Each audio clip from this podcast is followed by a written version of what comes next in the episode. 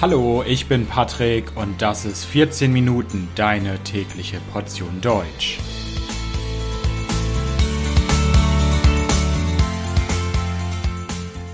Folge 11. Mein Job als Altenpflegerin. Interview mit Sabine. Ja, herzlich willkommen zu einer neuen Folge von 14 Minuten. Heute soll es um das Thema Altenpflege gehen. Die Altenpflege ist ein viel diskutiertes Thema in Deutschland. Es gibt immer mehr alte Leute und natürlich deswegen auch immer mehr Menschen, die in Altenheimen leben und Altenpflege benötigen. Aber die Bedingungen in der Altenpflege werden oft als katastrophal beschrieben. Ich werde mit Sabine sprechen. Sabine ist Altenpflegerin. Sie wird ein wenig vom Job als Altenpflegerin erzählen und auch, wie es denn in der Altenpflege aussieht. Ist es wirklich so schlimm? Also, los geht's. Hallo, hallo. Geht's dir gut? Ja, hi, ja, mir geht's gut und selbst? Auch alles, alles super. Vielen Dank. Und ich freue mich sehr, dass wir die Gelegenheit heute haben, miteinander zu sprechen. Es soll ja heute um die Altenpflege gehen und um deinen Job äh, als Altenpflegerin. Vielleicht können wir mit der Frage mal starten, wie es gekommen ist, dass du Altenpflegerin geworden bist. Ähm, wie hat sich das entwickelt? Warum hast du dich gerade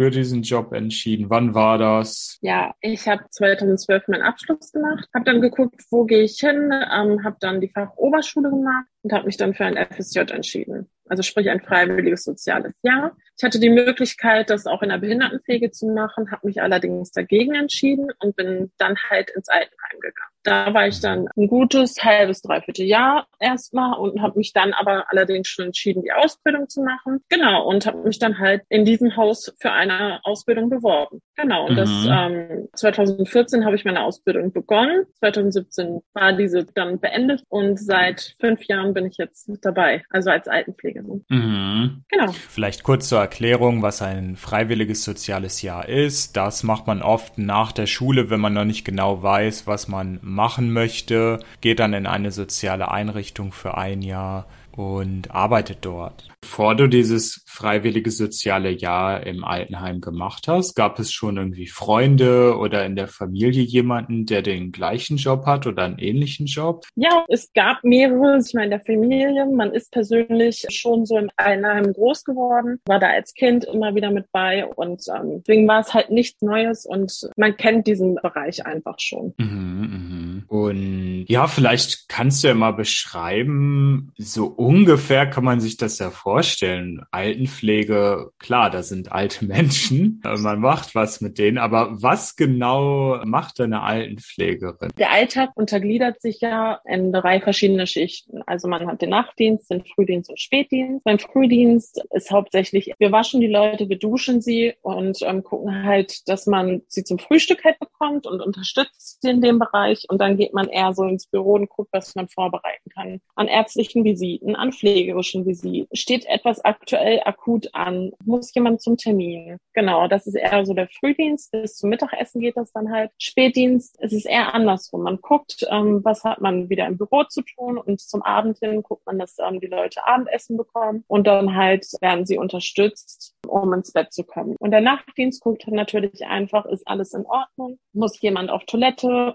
Der wird dann da unterstützt oder wird halt jemand ähm, gelagert? Und mhm. ähm, ja, das sind die Aufgaben. Okay. Und du hast ja gesagt, du bist schon jetzt einige Jahre doch in der Altenpflege, bist schon einige Jahre Altenpflegerin. Und es klang bisher jetzt so positiv. Aber ich habe jetzt so im Kopf, man liest ja in den Nachrichten immer andauernd, wird öffentlich diskutiert, wie schlimm es in der Altenpflege ist. Geht dir das denn gar nicht so? Ist das bei dir alles äh, positiv? Findest du den Job immer noch so toll wie am Anfang? Ich würde eher sagen, es unterteilt sich so. Im FSJ dachte man so, ja, ist ein schöner Job, ist eine gute Aufgabe, man gibt den Leuten was, sie geben einem was zurück. So als ich dann ausgelernt war, war es nochmal was anderes und so war man natürlich gespannt, hey, ähm, man kann etwas bewegen in der Pflege und jetzt nach so ein paar Jahren und nach mehreren Arbeitgeberwechseln denke ich mir halt auch, nee, wird nicht besser, wird eher schlimmer. Der Nachwuchs bleibt einfach weg. Es kommen immer weniger junge Leute in den Beruf. Viele wollen es einfach nicht mehr machen und deswegen stirbt das Personal in der Altenpflege gerade so ein bisschen aus. Hm. Und warum kommen da keine neuen jungen Leute? Sind die Arbeitsbedingungen schlecht, die Arbeitszeiten? Gibt es zu wenig Geld oder was sind so die Gründe? Naja, man muss ja mal gucken. Erstens das Geld.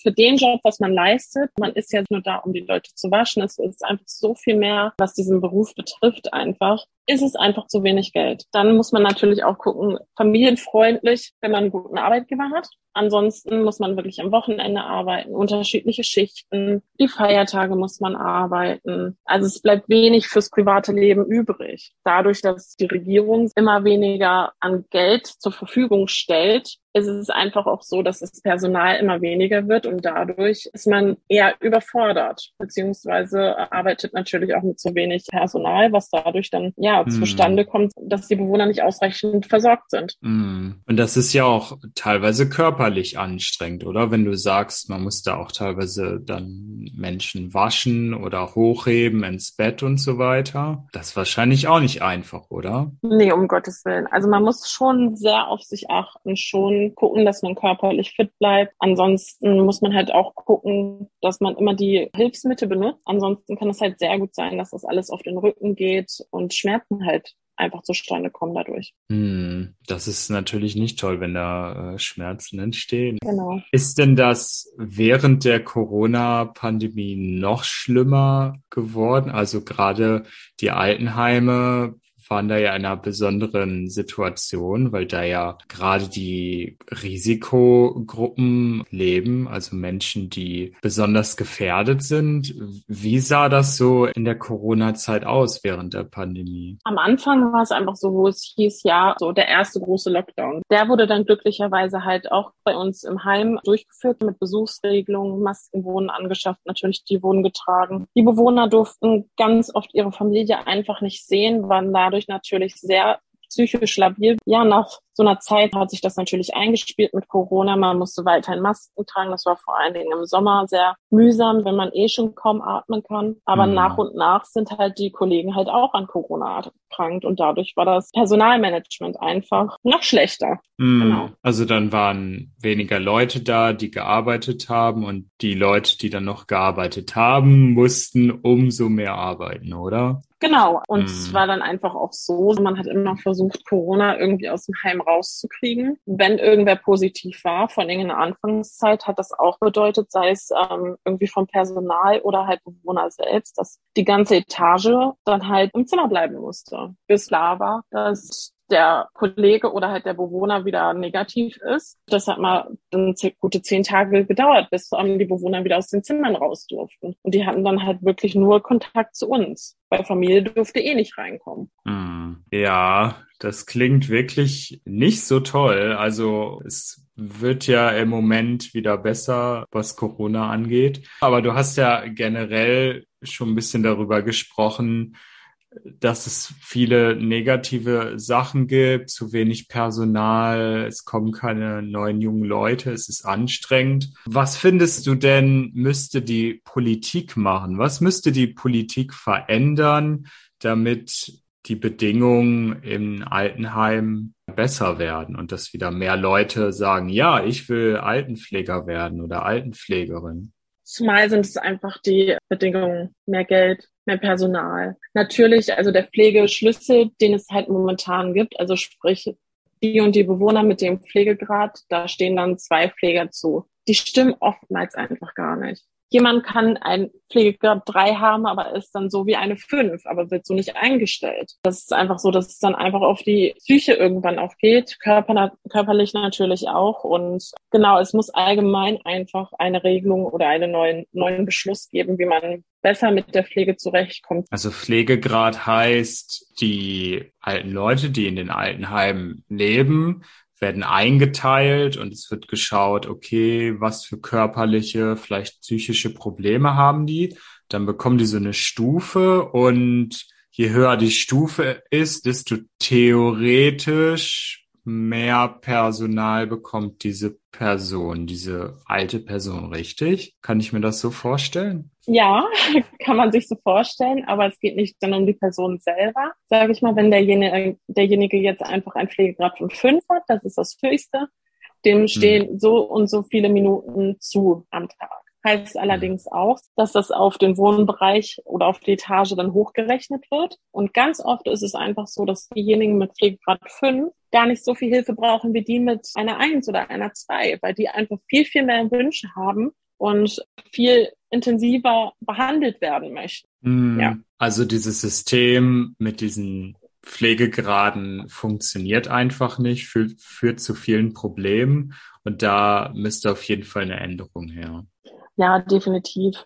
Man muss den Job einfach attraktiver machen für die Jugendlichen. Mhm. Wie gesagt, ähm, die Jugendlichen, also manche möchten ja noch in die Pflege, aber für die ist die Altenpflege einfach viel zu schwer, halt was ähm, die Arbeit angeht. Die gehen lieber ins Krankenhaus, da haben sie nicht so körperliche anstrengenden Bewohner bzw. Patienten oder sie gehen halt zu den kleinen süßen Kindern. Also die mhm. Altenpflege bleibt da einfach viel zu viel außen vor. Da will einfach keiner mehr hin. Mhm. Und die, die kommen, die werden von den Arbeitgebern einfach nur verheizt, weil sie einfach viel zu viel arbeiten müssen dafür, dass sie eigentlich nur Schüler sind. Ich habe neulich mal so einen Artikel gelesen, das fand ich interessant. Und zwar, dass es in Japan jetzt immer mehr Roboter gibt in der Pflege, die die Altenpflegerinnen und Altenpfleger unterstützen. Glaubst du, das wäre auch eine Sache für Deutschland? Nein, ganz ehrlich nein, weil ganz einfach Roboter haben keine Gefühle. Die Gefühle unterstützen die Arbeit einfach. Kann man den Bewohner nicht trösten, weil man einfach als Roboter es nicht kann, fühlt der Bewohner mhm. sich einfach auch schlechter.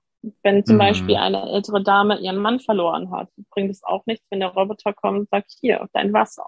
Man muss schon mhm. sprechen. Mhm. Ja. Aber trotz dieser ganzen negativen Sachen, über die wir jetzt gesprochen haben, was waren denn bisher so die schönsten Momente in deinem Job als Altenpflegerin? Also was waren so die, die Momente, wo du dachtest, ach doch, es war die richtige Entscheidung. Ja, es gibt diese schwierigen Momente, aber doch, das ist schon der richtige Job. Ach, das war damals im FSJ. Da habe ich einen älteren Herrn betreut. Der hatte keine Kinder, seine Frau kam täglich und irgendwann wollte ich ihn morgens waschen und fand ihn halt in keinem guten Zustand vor. Und mhm. er ist dann halt ins Krankenhaus gekommen, starb einen Tag später. Ich habe dann zwei Wochen später, als die Beerdigung war, bin ich auch hingegangen, habe mich von diesem Bewohner verabschiedet. Das war meine erste und letzte, meine ich, Beerdigung von einem Bewohner, wo ich auch wirklich hingegangen bin dann habe ich auch einen Brief von der Frau bekommen, dass sie sich sehr dafür bedankt hat, dass ich halt so mich um ihren Mann gekümmert. Das war so wirklich dieser erste Punkt und jetzt ist es allgemein so, man versteht sich immer mit bestimmten Bewohnern oder man sieht, eine Person bespiegelt sich in diesem Bewohner wieder und deswegen kümmert man sich halt besser um ihn. Mm. Ja. Mhm. Und ja, vielleicht auch als, als letzte Frage. Kannst du dir vorstellen, bis zur Rente als Altenpflegerin zu arbeiten? In der aktiven Pflege nicht, nein.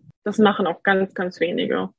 Das war so die letzte oder vorletzte Generation, also sprich, die jetzt so ungefähr 50, 60 sind, die waren ihr Leben lang in der Pflege. Und inzwischen ist es einfach so, die, die jetzt in meinem Alter sind, ich bin 27, die bilden sich alle weiter. Ich habe die Weiterbildung zum Praxisanleiter gemacht letztes Jahr, mache dieses Jahr meine Weiterbildung zur Gerontefachkraft, damit man einfach weiterkommt und einfach im Gehalt weiter steigt. Also so dieses Grundgehalt eines Altenpflegers damit kann man sich einfach kein Leben finanzieren.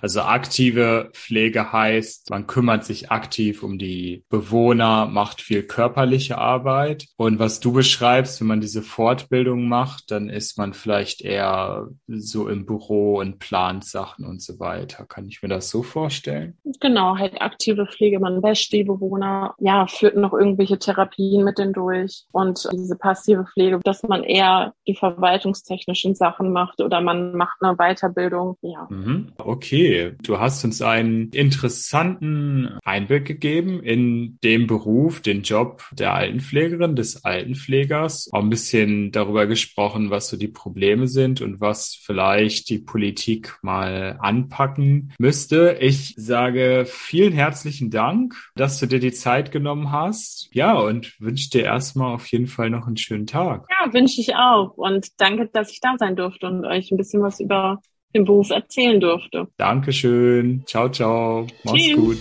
Und das war's auch schon wieder für heute. Vielen Dank fürs Zuhören. Wenn ihr nachlesen wollt, was hier gesagt wurde, findet ihr auf www.14minuten.de das Transkript, natürlich völlig kostenlos. Ich wünsche euch alles Gute. Bis bald. Ciao, ciao.